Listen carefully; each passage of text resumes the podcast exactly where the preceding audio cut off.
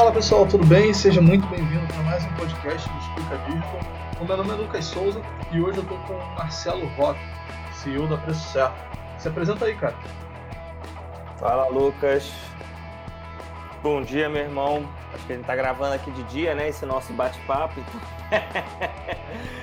Começar com um bom dia sempre começa bem. É, para mim é um prazer estar aqui falando contigo.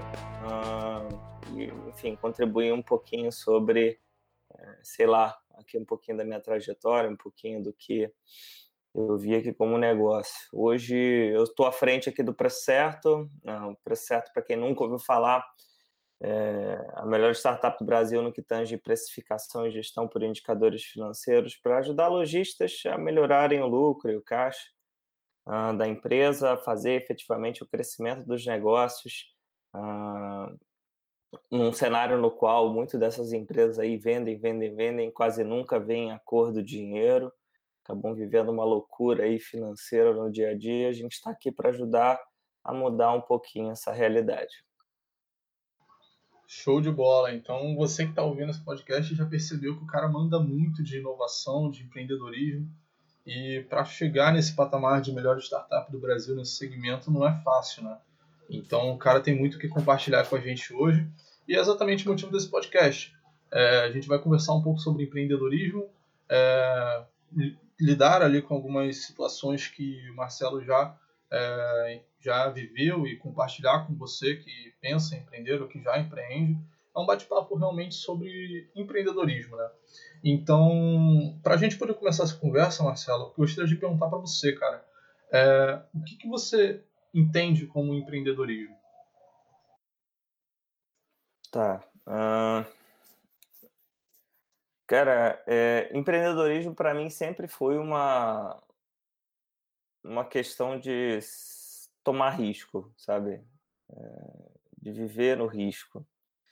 Uh, eu quando eu comecei, né? E eu acho que à medida que a gente vai ficando mais velho, as coisas vão mudando quando eu comecei eu, e tinha aquela cabeça de, de maluco de criança, eu achava que trabalhar como funcionário da empresa era um trabalho menor. Né? Por idiotice. E aí eu comecei a entender exatamente o oposto. Né? À medida que eu fui crescendo profissionalmente, fui tendo a cabeça é, mudando aquela visão, né? Aquela aquela visão de empreendedor maluco, todo, quase todo mundo tem no início, né? De ah, não, é, funcionário público não, não, não, é, não, é, nem trabalho, é um monte de coisa assim que você começa a ter desde aquela, daquela visão quando você é criança e, e passa a ter certos heróis que colocam um pensamento absoluto na tua cabeça. Eu tinha isso uh, e, e, começou a desmistificar muito à medida que eu fui ficando, fui me tornando mais velho, fui vendo as coisas no dia a dia. E eu passei a entender cada vez mais que o empreendedorismo nada mais é do que uma alternativa. Né?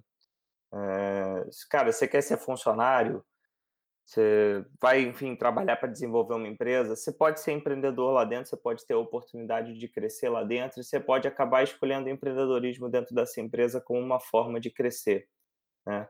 de efetivamente chegar e tomar um outro patamar.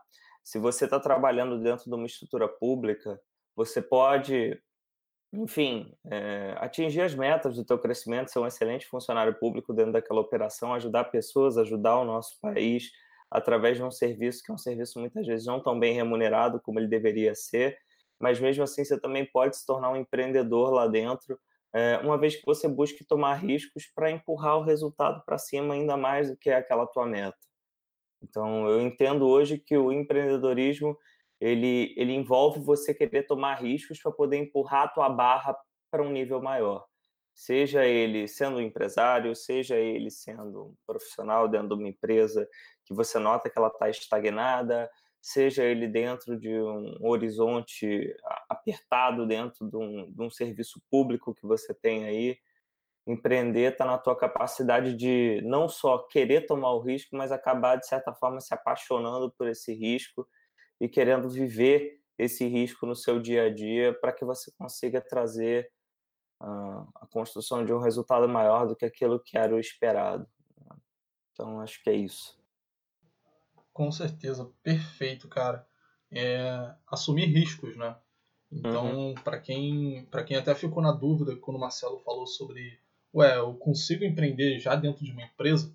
É, para quem não sabe, é, é, é, meio que chamado essa, esse estilo né, de empreendedorismo chamado de intraempreendedorismo, que você está trabalhando dentro de uma empresa e você meio que empreende algo ali, você começa algo, você assume o risco de começar algo e assume a responsabilidade daquilo ali. Então é você levar um projeto, você ter uma ideia e levar a ideia para frente. Então, é, para quem acredita que empreendedorismo é apenas abrir uma empresa, está muito errado aí. Tem muitas formas que você consegue se desenvolver nisso. Perfeito. Uhum. E Marcelo, cara, você falou, né, porque você começou a refletir um pouco sobre as diferentes tomadas de decisão que você uhum. pode seguir na sua carreira. É, para ser um pouco mais específico, cara, como, como começou a surgir essa semente do empreendedorismo na sua cabeça? Cara, para mim, ela surgiu muito como desafio, sabe? É, eu, eu sou filho de, de classe média alta, tá? É, e uma coisa que sempre aconteceu aqui comigo foi eu sempre ouvi essa questão, nossa, o Marcelo, Marcelo vai ter uma vida muito fácil, o Marcelo vai ter uma vida muito tranquila, é, tá tudo muito muito simples para ele, ele pode, se ele quiser, ele pode estudar fora. E, e, e, quando eu comecei lá atrás, uma coisa que me que eu ouvia muito disso, né, me, me deixava sempre uma dor de cabeça grande, porque tira o mérito, sabe? Eu, eu nunca achei uhum. que eu ia uhum. conseguir alguma coisa por mérito próprio. Uh, então, desde que eu me entendo por gente, né, quando eu ouvi alguns familiares conversando, falando isso e tal, eu tomei uma decisão, acho que com meus 12, 13 anos, de sempre seguir o caminho mais difícil para poder conquistar alguma coisa.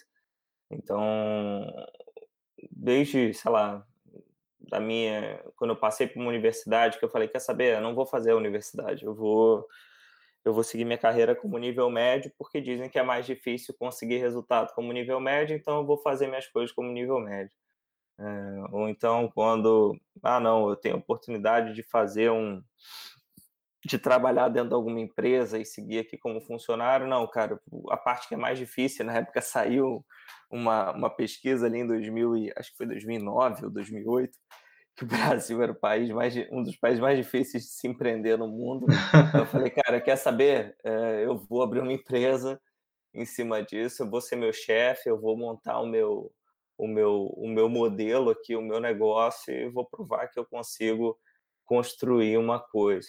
Uh, isso foi lá no início, né? E aí, à medida que é, é muito engraçado isso, né, cara? Porque eu comecei uma criança, né? Minha primeira empresa para valer oficial eu tinha 18 anos, mas eu já programava antes, desde os meus 12, 13, 14 anos ali. Eu já estava programando e, enfim, fazendo meus pequenos servicinhos, e foi a forma como eu iniciei. É, mas, à medida que eu fui ficando mais velho, né? E, de novo, é, é impressionante esse processo de, de mudança de cabeça que a gente tem, né? A cabeça que eu tinha com 18, 19 anos, hoje é a cabeça totalmente diferente que eu tenho e eu fui vendo que esse meu propósito, que no início era um propósito muito negativo, de autoafirmação, de duvidar de mim mesmo, etc., ele acabou se tornando um propósito um pouco diferente. Né? Hoje eu entendo claramente que o motivo que eu empreendo é porque eu tenho muitas pessoas que são muito brilhantes eh, à minha volta, sabe? Independente de quais são o segmento que elas querem atuar, e são pessoas que entendem que elas têm sonhos e, e, e trajetórias e dificuldades próprias que elas querem passar por cima. Uh, acho que o maior motivo de eu empreender hoje e que, enfim, mudou muito na minha visão, uma vez que eu atingi essa minha capacidade de mostrar que eu consigo construir as coisas, é de entender claramente que essas pessoas fazem parte desse trajeto e cada uma delas tem seus respectivos sonhos, querem construir coisas, querem mudar realidades para elas e para a família delas e a minha capacidade de poder ser alguém que facilita isso, de, de poder ser um, sei lá, gosto de dizer que algumas empresas se preocupam muito com a retenção, né? A palavra retenção, de prender o candidato, de estar junto. A minha questão é muito mais na questão do impulsionamento, né? Acho que a capacidade da empresa dela ser um trampolim para que as pessoas consigam chegar mais rápido uh, em sonhos, em objetivos estratégicos, financeiros, é, ela é vital. Então, para mim, hoje, como empresário, eu me vejo como um possível realizador de sonhos ou um facilitador para poder chegar lá. Né? Então, sejam para os meus clientes, sejam para os meus funcionários, sejam para os meus é, acionistas, Eu vejo que o meu papel aqui como liderança está muito nessa facilitação para poder ajudar essas empresas a atingirem e essas pessoas a atingirem outros patamares de crescimento, para chegarem nas suas melhores versões da maneira que seja mais fácil possível. E é isso que me motiva. Com certeza, cara, perfeito. É, eu até me sinto um pouco, eu me sinto muito tocado assim com tudo que você fala, né? Com, com a vontade que você fala, porque é, querendo ou não você está impactando todo um ecossistema ali, né? Então, é, desde o, de, de, você ajudar uma outra empresa a se manter através da, da precificação, dos indicadores, até toda uma cadeia ali de pessoas, de funcionários envolvidos nesse processo. É, e você tocou num ponto que é muito, muito interessante, que é a retenção, você ser um agente impulsionador é, de, dos seus funcionários. Então, uma coisa que geralmente a gente vê muito no mercado são empresas que querem reter o cara ali por muito tempo, que querem, é, como se fosse, entre aspas, né, é, fazer com que o cara dificulte um pouco a subida dele dentro daquela empresa, por exemplo, de uma empresa muito grande. E você foi exatamente o contrário, você mostrou, pelo menos nas suas palavras, que é, cara, não, eu quero se desenvolver e você ali conseguir impactar mais pessoas, desenvolver mais ainda o ecossistema. Bem bacana, é uma proposta de, de empreendedorismo que ela permite que você tenha asas né, dentro desse mercado. É aquilo que eu falo também, né, cara? Não, é, é, muito ruim quando uma empresa fala de retenção, normalmente ela está muito preocupada com turnover, né, com a saída de um, de um funcionário. Porque a tendência natural é que o funcionário, ele, nenhum funcionário começa perfeito para nenhuma vaga. Essa é a realidade. Tipo, uhum. porra, é muito difícil alguém simplesmente encaixar na tua empresa. Então você investe dois, três, quatro, cinco meses ali para acontecer um processo que a gente chama de ramp-up, que é o, o, o, funcionário chegar num determinado patamar que ele é bom para a empresa, ele começa a agregar efetivamente valor para a empresa a nível de resultado, né, de entrega, não necessariamente de cultura. Às vezes a pessoa já pode ter uma cultura muito fechada para o negócio. É... E aí, em cima, depois desse processo de ramp-up, você quer manter aquela pessoa, né? Porque você investiu nela. Pode ser que você investiu, sei lá, sete, sete dias só para essa pessoa atingir o máximo dela, que ela consiga trazer um bom resultado para a empresa. Pode ser, pode ser que você investiu 90 dias, pode ser que você tenha investimentos ali que você executou um plano de trainee que durou seis meses, aí depois você pagou algum curso para a pessoa e ela ficou um ano também estudando. Então você, de certa forma, quer tirar esse valor para dentro da empresa. É, eu não acho que o conceito retenção é, na origem dele é o problema. Eu acho que o maior problema é que não se entende claramente que o, o conceito da empresa para ela ter um, uma pessoa que queira ficar dentro dela e trabalhar dentro dela é a quantidade de oportunidades que ela oferece e de possíveis ganhos em remuneração que ela possa trazer. Ah, a gente quer vender propósito também? Sim, propósito faz parte do negócio, mas experimenta pagar conta e comprar pão na padaria com propósito. Não funciona.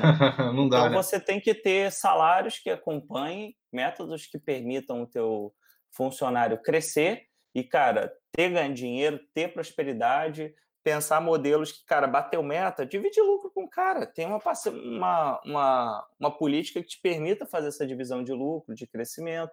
Assim, é pensar modelos que viabilizem você de efetivamente também permitir que essas pessoas colham os louros daquilo que elas estão desenvolvendo dentro do teu negócio, ajudando você a crescer, é, ao mesmo tempo dando autonomia, né? que o funcionário de hoje, normalmente, ele não é mais aquele funcionário que, sei lá, uh, é o apertador de, porco, de, de porca, né? Tipo, ah, não, uhum. eu, eu, só vou executar minha linha operacional aqui. Não, a tendência é que boa parte desses trabalhos, que são os trabalhos que eram executados sem ter que ser pensado muito, né? Uh, são trabalhos que, em grande parte, eles estão ou automatizados ou sofrendo um processo de automação, né? você vai ter máquinas que vão efetivamente executar. Então, hoje, o, o tipo de profissional que se busca são aqueles que têm a, a, criatividade de pensamento na solução de problemas, né? O cargo, o canudo que a gente desenvolve, ele não é mais necessariamente o fim mas sim ele é só o meio que a gente tem para se tornar um resolvedor de problemas dentro da empresa. E o conceito de um resolvedor de problemas é a capacidade de você usar todo o ferramental que você adquiriu durante a faculdade, a vida pessoal e etc., para você transformar isso, cara, numa, numa horizontal, melhor dizendo, que olha a empresa inteira. Então, um cara de marketing, por exemplo, que está trabalhando toda a parte de SEO da empresa, ele não necessariamente está olhando só o SEO. Ele está tendo que olhar o SEO, mas ao mesmo tempo ele está tendo que olhar, sei lá, o, o, processo de venda da empresa, porque se ele consegue trazer o lead para dentro do negócio, mas para dentro da, da, da, empresa, né, através do, desse crescimento orgânico do SEO, e o cara da venda não está convertendo, a empresa não está ganhando. E se a empresa não está ganhando, cara, todo mundo tem que olhar para ver o que está acontecendo naquela operação tem que sentar a bunda na cadeira para entender, cara, se eu estou montando um negócio de SEO e eu estou falando aqui sobre estratégias de precificação e eu estou dizendo que essa precificação aqui é boa, e quando você chega na venda você fala que essa precificação aqui não é tão boa, tem uma diferença de, sei lá, da forma como a gente está comunicando isso para o nosso cliente que pode estar tá gerando um impacto nessa possível venda. Então, o, o profissional hoje, né, é, ele acaba sendo uma transversal entre toda a empresa. Ele tem que olhar tudo. Ele tem que conversar e se comunicar com cada um. Não existe mais necessariamente a figura do, do funcionário de uma área específica, mas sim do squad de entrega, né?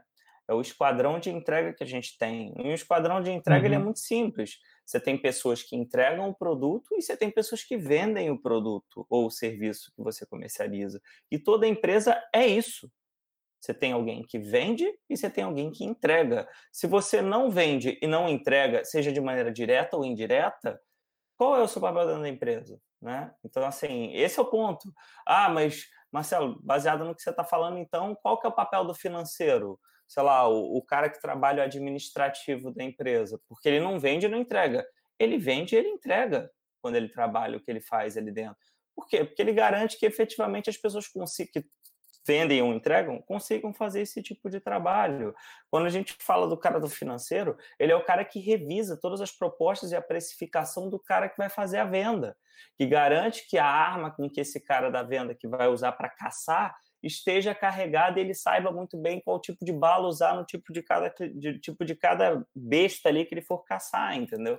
Então assim, você tem pessoas, cada uma dessas pessoas dentro da organização, independente de qual é o segmento, ela consegue sim ou vender ou entregar. Só que a mentalidade delas não pode ser necessariamente só no diploma que elas têm ou só na atividade, mas sim uma mentalidade que é uma mentalidade transversal para tudo.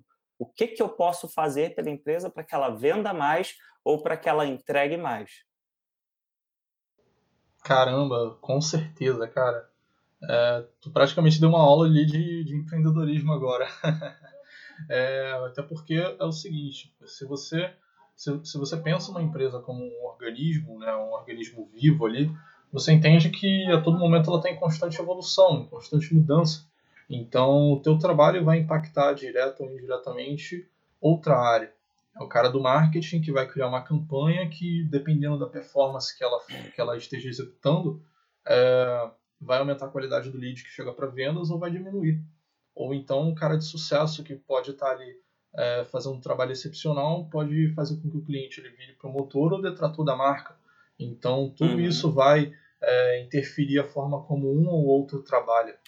É, teve um tempo, Marcelo, que eu li um artigo, inclusive, eu não lembro aonde, mas essa, uma das frases que esse artigo falava me marcou muito que é a automatização, ela vai permitir com que a gente, a gente tenha mais tempo para pensar. É, uhum. E esse pensar é um processo muito importante, né? É, uhum. Às vezes você não ser apenas o, o, executador, mas ser o cara que, que para às vezes, pensa é, toda a estratégia, para onde o negócio está caminhando. O que, que você pensa sobre isso, cara? Você tem momentos dentro, do, dentro da peso certo que você para e reflete sobre toda a estratégia? É, cara, um, um, ponto que eu digo assim para eu falo com converso com os clientes, converso com outros sócios, converso com, enfim, qualquer pessoa que queira trabalhar um papel mais estratégico na, na nossa empresa, é que você tem que, pelo menos ali, né, e uma coisa que eu faço é reservar duas horas na semana para você pensar o futuro. Né? Ah, como assim pensar o futuro? Né? Se a gente não senta a bunda na cadeira para pensar o futuro, primeiro que ninguém pensa, né? A gente fica só naquela conjectura de, de achar o que pode acontecer e deixa a vida me levar. E a melhor questão sobre a gente pensar o futuro é que, uma vez que a gente entende onde a gente quer chegar, é muito mais simples a partir do momento que a gente olha o dia a dia de onde a gente está, a gente saber o que a gente tem que fazer. Né? E, e, isso não precisa ser necessariamente um plano de 10 anos. Às vezes, cara, é pensar no fim do ano. Né? Às vezes eu sento a bunda na cadeira ali e falo, puta, o que, será que tem que ter na ferramenta até o fim do ano ali, para eu poder garantir que esse ano não foi um ano que a gente ficou estagnado, né? Ou então, putz, pautado em todas as demandas que eu estou tendo dos meus clientes aqui hoje, o que será que está faltando? Ou então, pô, de todas as áreas aqui, como é que tá as entregas de cada uma das áreas? Pautado no que eu estou vendo aqui dos indicador de venda e de satisfação dos clientes, o que, que eu acho que está faltando ali para eu poder reduzir o número de reclamações ou melhorar o nível de satisfação? Então, esse tipo de coisa, né, esses pequenos exercícios que a gente faz, normalmente eles, eles mostram para a gente alguns estalos, né? É o que a gente chama de efeito café da manhã. Uhum. Tá tomando café da manhã, tá parando para pensar naquilo. Né? Normalmente eu sempre faço o meu, o meu café da manhã pensando no futuro da empresa por volta da segunda-feira, ali entre 8, 9 horas da manhã, é o horário que eu normalmente escolho para fazer isso. Que aí, cara, é um momento que eu tô com a cabeça mais tranquila, mais limpa, consigo pensar em algumas coisas ali antes de iniciar minha operação. Prefiro fazer isso antes de simplesmente sair iniciando a minha operação do dia a dia, porque eu sei que se eu entrar numa operação logo de cara e depois querer pensar no futuro em cima daquilo, eu vou ser consumido pelas dificuldades do dia a dia de operação. Toda empresa tem isso, né? Todo, todo, todo mundo que trabalha numa empresa, seja como colaborador, seja como é, sócio do negócio, cara, você tem que pagar uma porrada de incêndio que acontece o tempo inteiro. Né? A vida é, é, basicamente isso.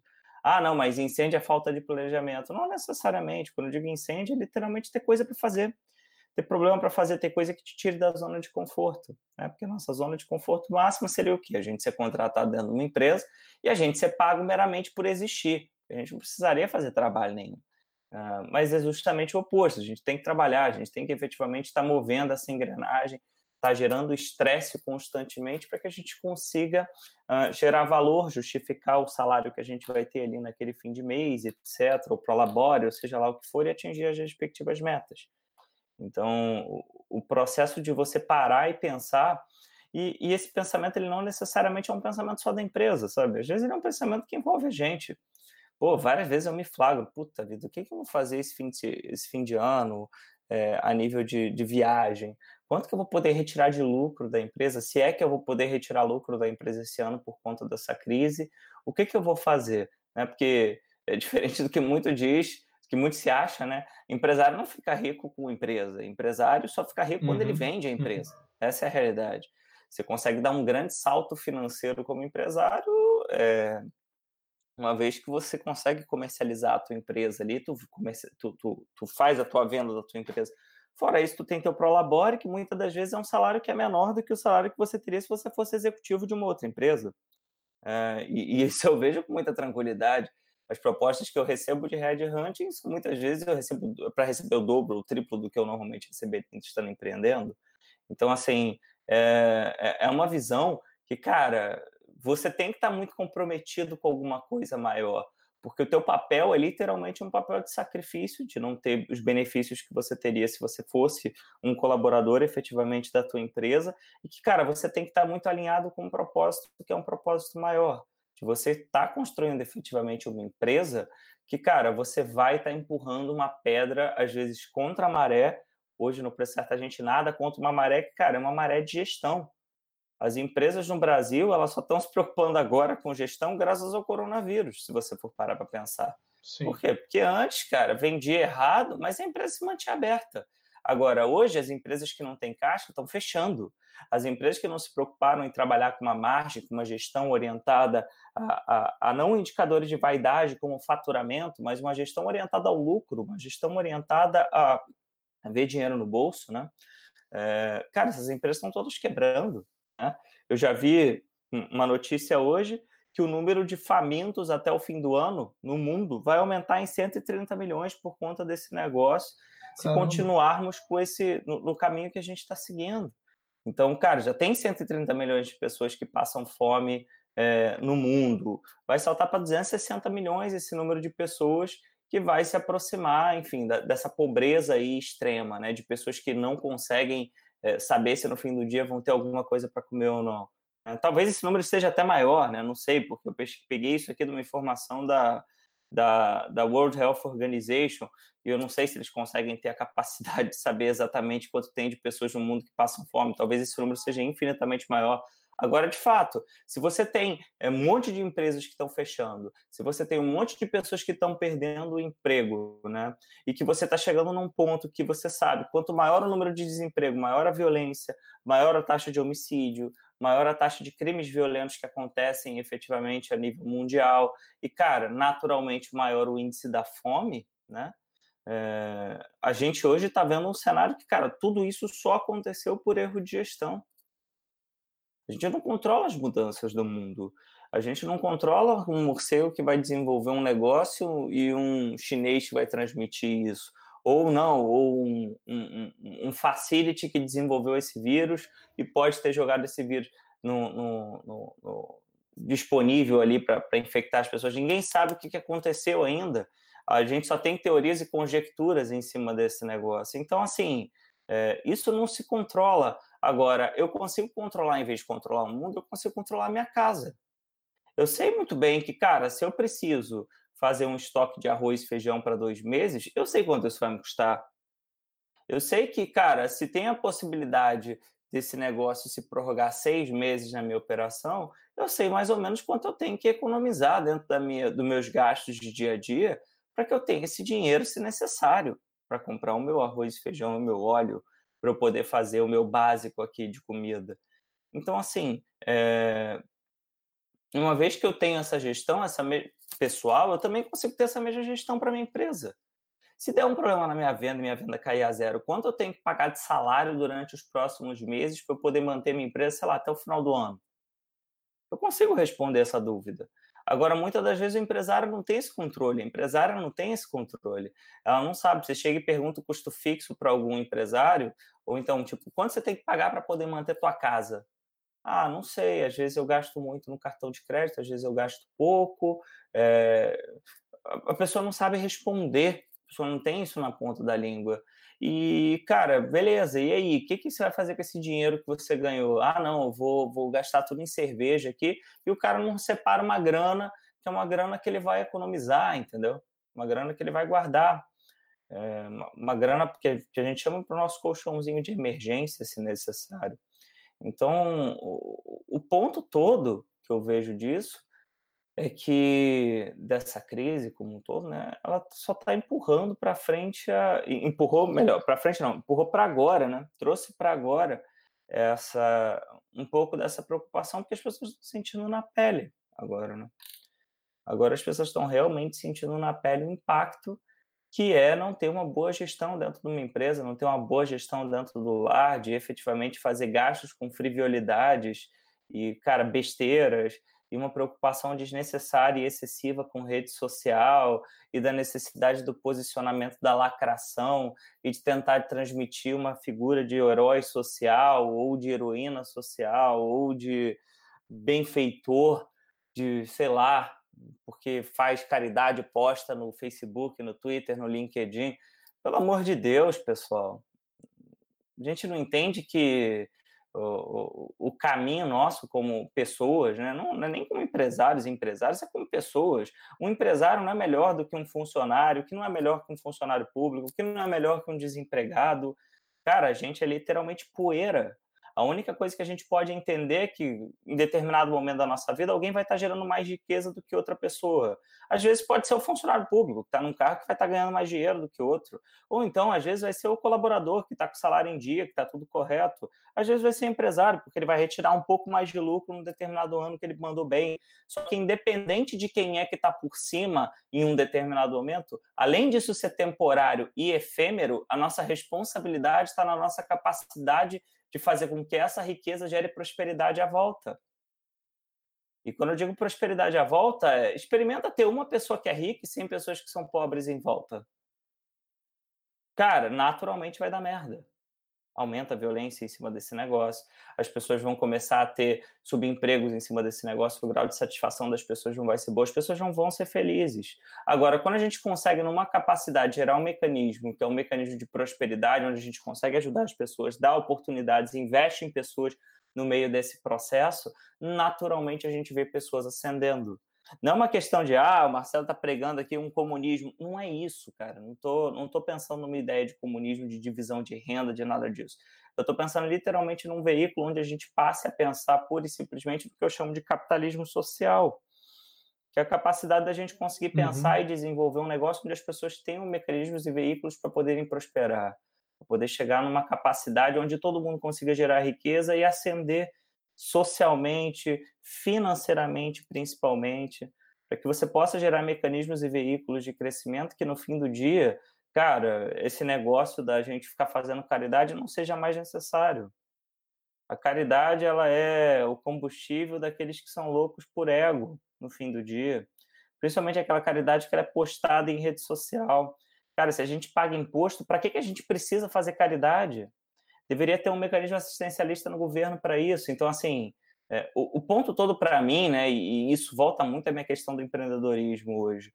Cara, eu vejo o empreendedorismo para mim como essa ferramenta, sabe? Eu consigo ajudar pessoas dentro da minha empresa com isso.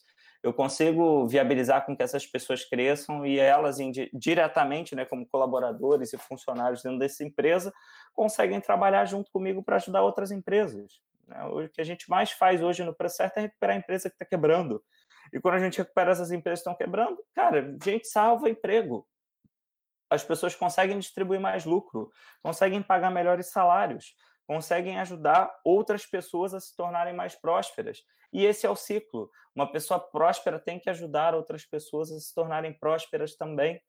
E quando você faz isso, você multiplica a riqueza de verdade. A multiplicação da riqueza não é o acúmulo de patrimônio líquido no bolso multiplicar riqueza é fazer com que outras pessoas consigam acumular patrimônio, consigam efetivamente sair de uma curva onde elas têm que não, não precisam se preocupar mais necessariamente com as coisas básicas, façam com que elas consigam ascender na pirâmide de Maslow, que a gente chama, né?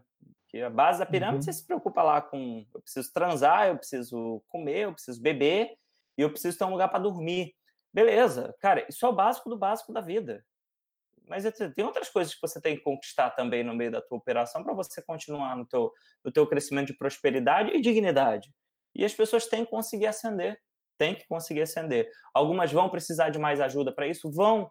Não tem como eu achar que o cara que já nasceu de uma família multibilionária é o mesmo cara que nasceu dentro da favela. São pessoas que vão ter oportunidades diferentes. Então, a gente tem sim uma responsabilidade nossa social de investimento para poder ajudar com que essas pessoas consigam fazer isso. Ah, não, mas aí isso não está não tá, não tá igual, não está não tá equilibrado. É óbvio que não está equilibrado. É óbvio. O mundo não é equilibrado.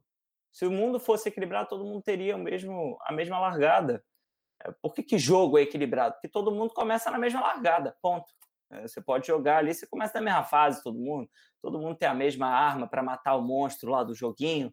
Então, assim, é muito equilibrado isso no jogo. Mas na vida real não é assim. Então, e não sendo, a gente tem que fazer o nosso papel como empresários, como profissionais, etc., para que a gente consiga equilibrar isso. Porque no fim do dia, se a gente não quer fazer isso pela prosperidade dos outros, a gente tem que fazer isso pelo menos para o nosso egoísmo. Porque no nosso egoísmo, se a gente consegue trabalhar bem a prosperidade do nosso local que a gente vive, a gente diminui a violência dele. Cara, você não quer ser sequestrado, certo? Você não quer ter uma dor de cabeça de ser roubado um dia. Então trabalhe para melhorar o teu, teu ambiente. Você não quer pensar necessariamente no outro, não tem nada errado nisso. É, quer pensar só em você? Pense na tua segurança. Pense na tua capacidade de que é, não vão sequestrar teu filho quando o seu filho estiver indo para a escola, né? Que, que tem tanto empresário que se mudou do Brasil? Até alguns empresários aí multibilionários foram embora do Brasil. Por quê? Porque teve filho sequestrado aqui, indo para a escola. Uhum. Então, cara, ele levou uma riqueza gigantesca para fora do país, né? Manteve algumas empresas aqui, manteve alguns fundos aqui, mas boa parte da riqueza agora vai para fora. Por quê? Porque estava vivendo uma situação que era uma situação inconcebível, né? Entre a segurança da tua família e, e, o resto do país, que se dane o país, tá? A segurança da família acima de tudo. Então, o, o ponto todo é a nossa capacidade de conseguir fazer com que a riqueza que a gente gera seja uma riqueza que seja compartilhada. Uh, por merecimento, em grande parte, e ao mesmo tempo, cara, também como investimento. Ela é muito importante que ela seja investida para a gente conseguir desenvolver cada vez mais a nossa sociedade. Cara, com certeza, com certeza. Eu, eu, eu queria estar anotando tudo isso aqui que você falou, porque é, é literalmente um pensamento é, social que você emprega ali no seu dia a dia. Então, é, e principalmente você executa. É, você tocou num ponto, Marcelo, sobre, sobre a questão de, de, de, grandes empresários estarem saindo do Brasil. Eu, eu sigo o Flávio Augusto, ele é um desses caras que pregam exatamente esse pensamento. É, cara, aqui é insustentável permanecer. E por conta disso a gente para e pensa. É, esse cara não está colocando, por exemplo, o imposto dele aqui no nosso país. Ele está colocando imposto lá nos Estados Unidos, por exemplo. É, então, é todo um pensamento que a gente geralmente não, não pensa quando a gente está ali falando sobre empreendedorismo. Né? É, pessoal, a gente vai finalizar pelo menos essa primeira parte do podcast, é, para também não ficar muito extenso, e a gente vai voltar na segunda parte, pessoal. Até mais.